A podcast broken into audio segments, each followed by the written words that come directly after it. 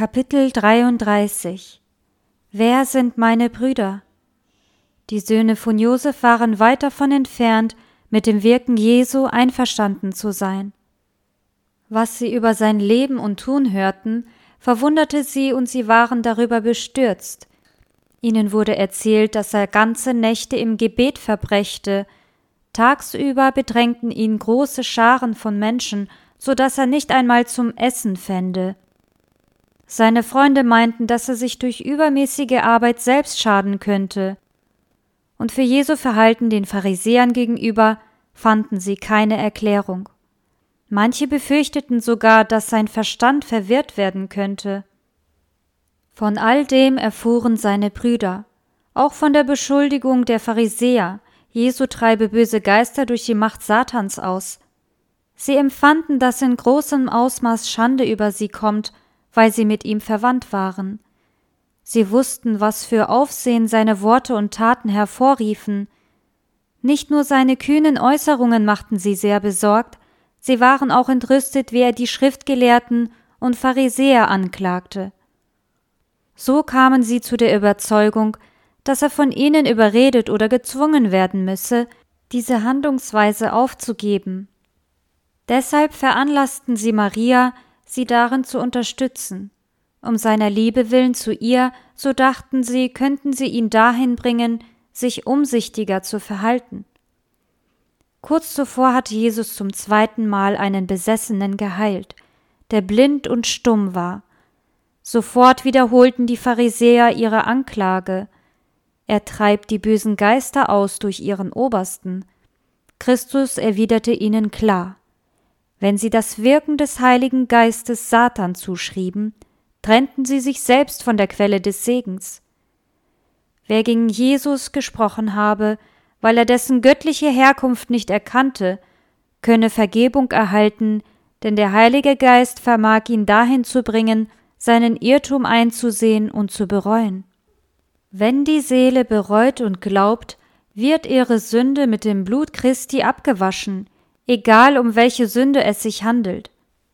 Wer dagegen das Wirken des Heiligen Geistes zurückweist, verhindert dadurch selbst, dass ihm Bußfertigkeit und Glaube zuteil werden können. Gott arbeitet durch seinen Geist am Herzen des Menschen. Wer jedoch vorsätzlich diesen Geist zurückweist und für teuflisch erklärt, trennt die einzige Verbindung, durch die Gott sich mitteilen kann. Wird der Heilige Geist endgültig verworfen, kann Gott nichts mehr für diesen Menschen tun. Die Pharisäer, die Jesus damit warnte, glaubten selbst nicht an die Beschuldigung, die sie gegen ihn vorbrachten. Unter diesen Würdenträgern gab es keinen, der sich nicht zum Heiland hingezogen gefühlt hätte. Sie alle hatten in ihren Herzen die Stimme des Geistes vernommen, die ihnen erklärte, dass Jesus der Gesalbte Israels sei und sie drängte, sich als seine Jünger zu bekennen. Im Licht der Gegenwart Jesu war ihnen ihre Gottlosigkeit bewusst geworden, und sie hatten sich nach einer Gerechtigkeit gesehnt, die sie selbst nicht schaffen konnten. Doch nachdem sie Jesus verworfen hatten, wäre es für sie zu demütigend gewesen, ihn doch noch als Messias anzunehmen. Sie hatten den Pfad des Unglaubens betreten, und waren nun zu stolz, ihren Irrtum einzugestehen. Um die Wahrheit nicht anerkennen zu müssen, versuchten sie verzweifelt die Lehre des Erlösers in Frage zu stellen. Die Beweise seiner Macht und Barmherzigkeit erbitterten sie. Sie konnten ihn nicht davon abhalten, Wunder zu vollbringen und auch seine Lehre nicht totschweigen. Sie taten aber alles, was ihnen nur möglich war, um Jesus falsch darzustellen und seine Worte zu verdrehen. Noch immer gingen ihnen der Geist Gottes nach, um sie von ihrer Schuld zu überzeugen. Viele Hindernisse mussten sie aufrichten, um seiner Macht widerstehen zu können. Die stärkste Kraft, mit der das menschliche Herz in Berührung kommen kann, rang mit ihnen, aber sie wollten sich ihr nicht ergeben. Es ist nicht Gott, der die Augen der Menschen mit Blindheit schlägt oder ihre Herzen verhärtet. Vielmehr sendet er ihnen Licht, um ihre Irrtümer zu korrigieren und sie auf sicheren Wegen zu leiten. Durch die Zurückweisung dieses Lichtes werden die geistlichen Augen geblendet und die Herzen hart. Oft geschieht dies allmählich und fast unmerklich. Licht erreicht die Seele durch Gottes Wort, durch seine Diener oder unmittelbar durch das Wirken des Geistes Gottes. Bleibt aber ein einziger Lichtstrahl unbeachtet, so tritt eine teilweise Lähmung des geistlichen Wahrnehmungsvermögens ein, und die nächste Offenbarung des Lichts wird weniger deutlich erkannt. So nimmt die Dunkelheit zu, bis völlige Nacht im Herzen herrscht. So erging es diesen führenden Juden. Sie waren überzeugt, dass eine göttliche Kraft Christus begleitete. Dennoch widerstrebten sie der Wahrheit und schrieben das Wirken des Heiligen Geistes Satan zu. Damit entschieden sie sich vorsätzlich für betrügerische Machenschaften. Sie lieferten sich Satan aus und wurden hinfort von ihm beherrscht, eng verbunden mit Christi Warnung vor der Sünde gegen den Heiligen Geist, ist seine Warnung vor unnützen und negativen Worten. Worte sind ein Spiegelbild der Gedanken des Herzens. Denn wovon das Herz voll ist, davon redet der Mund.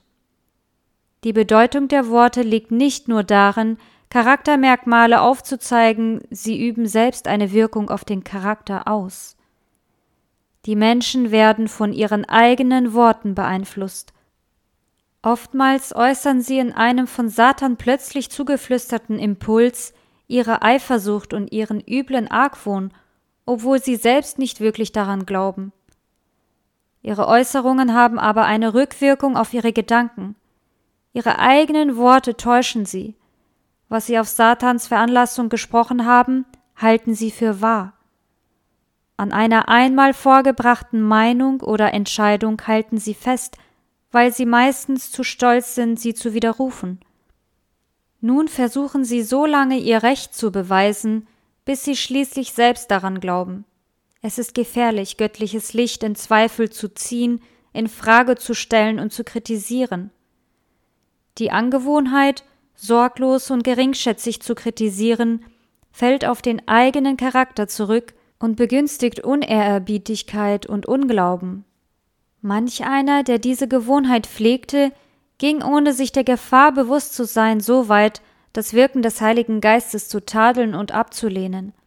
Jesus spricht Ich sage euch aber, dass die Menschen am Tag des Gerichts Rechenschaft geben müssen von einem jeden unnützen Wort, das sie geredet haben. Denn nach deinen Worten wirst du gerechtfertigt, und nach deinen Worten wirst du verurteilt werden. Dann fügte Jesus eine Warnung für diejenigen hinzu, die zwar von seinen Worten beeindruckt waren und ihm freudig zugehört hatten, sich aber dem Heiligen Geist nicht auslieferten, damit er von ihnen Besitz ergreife. Nicht nur durch Widerstand, auch durch nachlässigen Umgang wird die Seele geschädigt.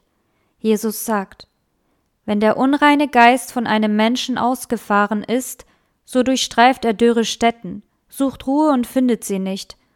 Dann spricht er, ich will wieder zurückkehren in mein Haus, aus dem ich fortgefahren bin.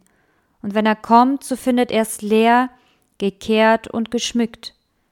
Dann geht er hin und nimmt mit sich sieben andere Geister, die böser sind als er selbst, und wenn sie hineinkommen, wohnen sie darin.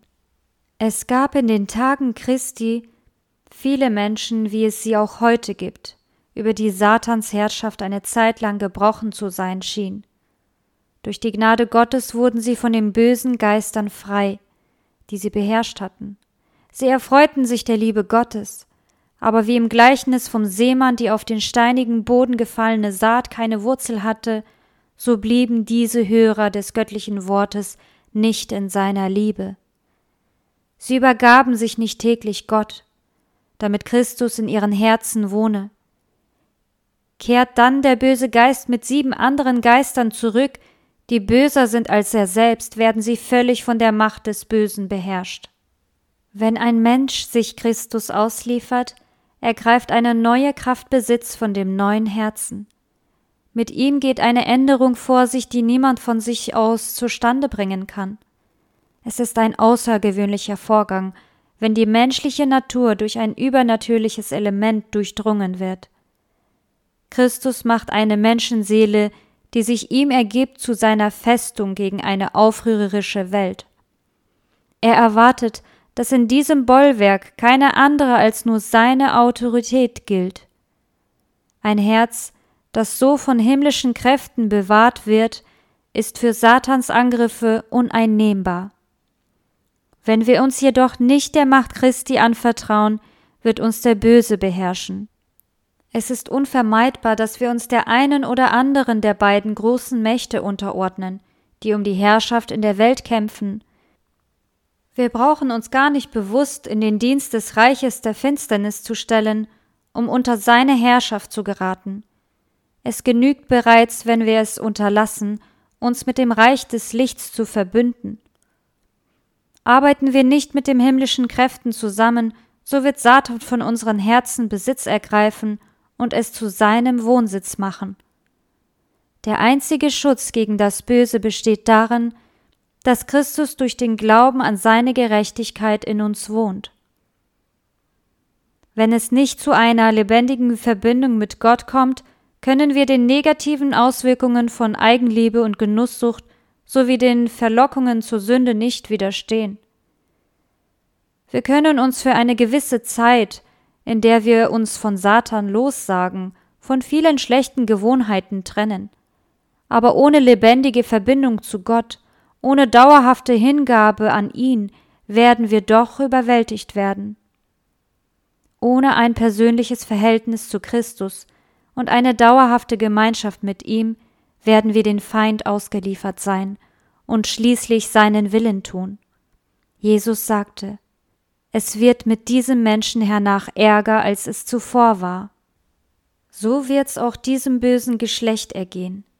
Niemand ist so sehr verhärtet wie ein Mensch, der die Einladung der Gnade missachtet und ihrem Geist trotzt. Das verbreitetste Merkmal der Sünde gegen den Heiligen Geist ist die beharrliche Missachtung der Aufforderung des Himmels zur Buße. Jeder Schritt in der Abweisung Christi ist auch ein Schritt in der Ablehnung der Erlösung und führt zur Sünde gegen den Heiligen Geist. Das jüdische Volk verwarf Christus und beging damit die unverzeihliche Sünde. Wenn wir die Einladung der göttlichen Gnade ablehnen, können wir denselben Fehler begehen. Wir beleidigen den Lebensfürsten und bereiten ihm vor Satans Schule und vor dem himmlischen Mächten Schande. Wenn wir uns weigern, auf seine bevollmächtigten Boten zu hören und stattdessen den Agenten Satans Gehör schenken, welche die Seele von Christus vorziehen. Solange sich jemand so verhält, gibt es für ihn weder Hoffnung noch Vergebung. Schließlich stirbt in ihm jedes Verlangen ab, mit Gott versöhnt zu werden. Während Jesus wieder einmal die Menschen unterwies, teilten ihm seine Jünger mit, dass seine Mutter und seine Brüder da wären und ihn sehen wollten. Er durchschaute deren Anliegen und sprach zu dem, der es ihm mitteilte Wer ist meine Mutter? Und wer sind meine Brüder? Und er reckte die Hand aus über seine Jünger und sprach Siehe da, das ist meine Mutter, und das sind meine Brüder. Denn wer den Willen tut meines Vaters im Himmel, der ist mir Bruder und Schwester und Mutter. Wer Christus im Glauben annimmt, wird mit ihm enger verbunden sein als es durch menschliche Verwandtschaft je sein könnte. Wie Christus eins mit dem Vater ist, so werden sie mit ihm eins werden. Weil die Mutter Jesu an ihn glaubte und nach seinen Worten handelte, stand sie der Erlösung näher als durch ihr familiäres Verhältnis. Seinen Brüdern nützte ihre Beziehung zu ihm nichts, es sei denn, sie nehmen ihn als ihren persönlichen Erlöser an. Wie hilfreich hätte es doch für Jesus sein können, wenn seine irdischen Angehörigen an seine himmlische Herkunft geglaubt hätten und seine Mitarbeiter im Werk Gottes gewesen wären. Ihr Glaube überschattete das Leben Jesu auf Erden. Er war ein Teil des bitteren Leidenskelches, den er für uns bis zur Neige gelehrt hatte. Sehr stark empfand der Sohn Gottes die Feindseligkeit, die im menschlichen Herzen gegen das Evangelium aufloderte Besonders schmerzlich litt er in seinem eigenen Zuhause darunter, denn sein Herz war voller Freundlichkeit und Liebe, und er schätzte die besorgte Rücksichtnahme im Familienkreis sehr. Seine Brüder wünschten, dass er ihren Ideen zustimmte, während diese absolut nicht mit seiner göttlichen Aufgabe zusammenpassten. Ihrer Meinung nach benötigte Jesus ihren Rat. Sie beurteilten ihn von ihrem menschlichen Standpunkt aus und dachten, wenn er nur sagte, was für die Schriftgelehrten und Pharisäer akzeptabel wäre, dann könnte er die unangenehmen Zusammenstöße vermeiden, die seine Worte jetzt hervorriefen. Sie hielten ihn für überspannt, weil er für sich göttliche Autorität beanspruchte und vor die Rabbiner zu treten wagte, um ihre Sünden zu tadeln. Sie wussten, dass die Pharisäer nur eine Gelegenheit suchten, Jesus anzuklagen. Sie waren aber auch der Meinung, dass er ihnen dazu genügend Anlass gegeben hätte. Mit ihrem begrenzten Urteilsvermögen konnten sie die Aufgabe nicht begreifen, die zu erfüllen Jesus gekommen war. Deshalb hatten sie auch kein Verständnis für seine Sorgen. Ihre groben, gedankenlosen Worte zeigten, dass ihnen das rechte Verständnis für seine Wesensart fehlte. Sie erkannten nicht, dass sich in ihm Göttliches und Menschliches vereint hatten. Oft sahen sie ihn in seinem Kummer, aber statt ihn zu trösten, verwundeten sie ihn durch ihr Verhalten und ihre Worte.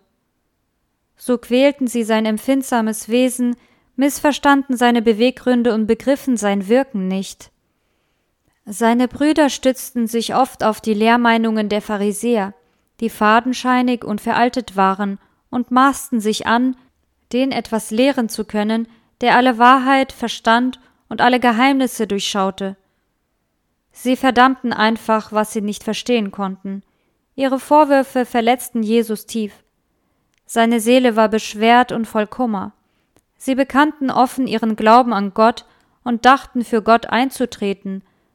Dabei war er unter ihnen als Mensch, aber sie erkannten ihn nicht. Das alles machte seinen Weg dornig. Christus litt so sehr unter dem Unverständnis seiner Angehörigen, dass es für ihn eine Erleichterung war, dorthin zu gehen, wo er auf Verständnis stieß. Besonders ein Heim besuchte er gerne, das Heim der Geschwister Lazarus, Maria und Martha. In der Atmosphäre ihres Glaubens und ihrer Liebe fand sein Geist Ruhe. Doch niemand auf der Erde konnte seinen göttlichen Auftrag wirklich begreifen oder die Last nachempfinden, die er für die Menschheit trug. Deshalb fand er Stärkung oftmals im Alleinsein und in der Zwiesprache mit seinem himmlischen Vater. Wer immer um Christi willen leiden muss und sogar in seiner eigenen Familie auf Verständnislosigkeit und Misstrauen stößt, kann sich damit trösten, dass Jesus das Gleiche ertragen hat und mit ihm fühlt. Er bietet uns an, mit ihm Gemeinschaft zu pflegen und uns dort zu erquicken, wo auch er Erleichterung fand, in der Verbindung mit dem Vater. Alle, die Christus als ihren persönlichen Heiland annehmen, sind keine verlassenen Weisen, die die Anfechtungen des Lebens allein durchstehen müssen. Er nimmt sie als Mitglieder in die himmlische Familie auf und bittet sie, seinen Vater auch ihren Vater zu nennen. Sie sind seine Kleinen, dem Herzen Gottes wertvoll und mit ihm durch die innigsten und festesten Bande verknüpft. Er liebt sie mit überaus großer Warmherzigkeit, ja weit mehr als unsere Väter und Mütter uns in unserer Hilflosigkeit geliebt haben. So hoch erhaben ist das Göttliche über dem Menschlichen. In den Gesetzen wurde Israel ein herrliches Bild über das Verhältnis Christi zu seinem Volk gegeben. Wenn ein Hebräer durch Armut gezwungen war, sich vom Besitz seiner Väter zu trennen und sich als Sklave zu verkaufen, dann war es die Pflicht des nächsten Blutsverwandten, ihn und seine Väter gut wieder einzulösen. So übernahm Christus die Aufgabe, uns und unser durch die Sünde verlorenes Erbteil einzulösen, denn er ist mit uns verwandt. Er wurde unser Bruder, um uns zu erlösen. Der Herr unser Heiland steht uns näher als Vater, Mutter, Bruder, Freund oder Geliebter. Er spricht Fürchte dich nicht, denn ich habe dich erlöst, ich habe dich bei deinem Namen gerufen, du bist mein. Weil du kostbar bist in meinen Augen, wertvoll für mich, und ich dich lieb gewonnen habe, darum gebe ich Länder als Lösegeld für dich hin und Völker für dein Leben. Christus liebt die himmlischen Wesen, die seinen Thron umgeben. Doch wie lässt sich die große Liebe erklären, mit der er uns geliebt hat. Wir können sie nicht verstehen, wohl aber durch persönliche Erfahrung kennenlernen. Wenn wir an dem verwandtschaftlichen Verhältnis zu Christus festhalten, wie herzig sollten wir dann mit jenen umgehen, die auch seine Brüder und Schwestern sind. Sollten wir nicht unverzüglich unseren Anspruch auf verwandtschaftliche Beziehung zu Gott anerkennen? Sollten wir, da wir in der Familie Gottes aufgenommen sind, nicht unseren himmlischen Vater und unsere geistlichen Schwestern und Brüder ehren?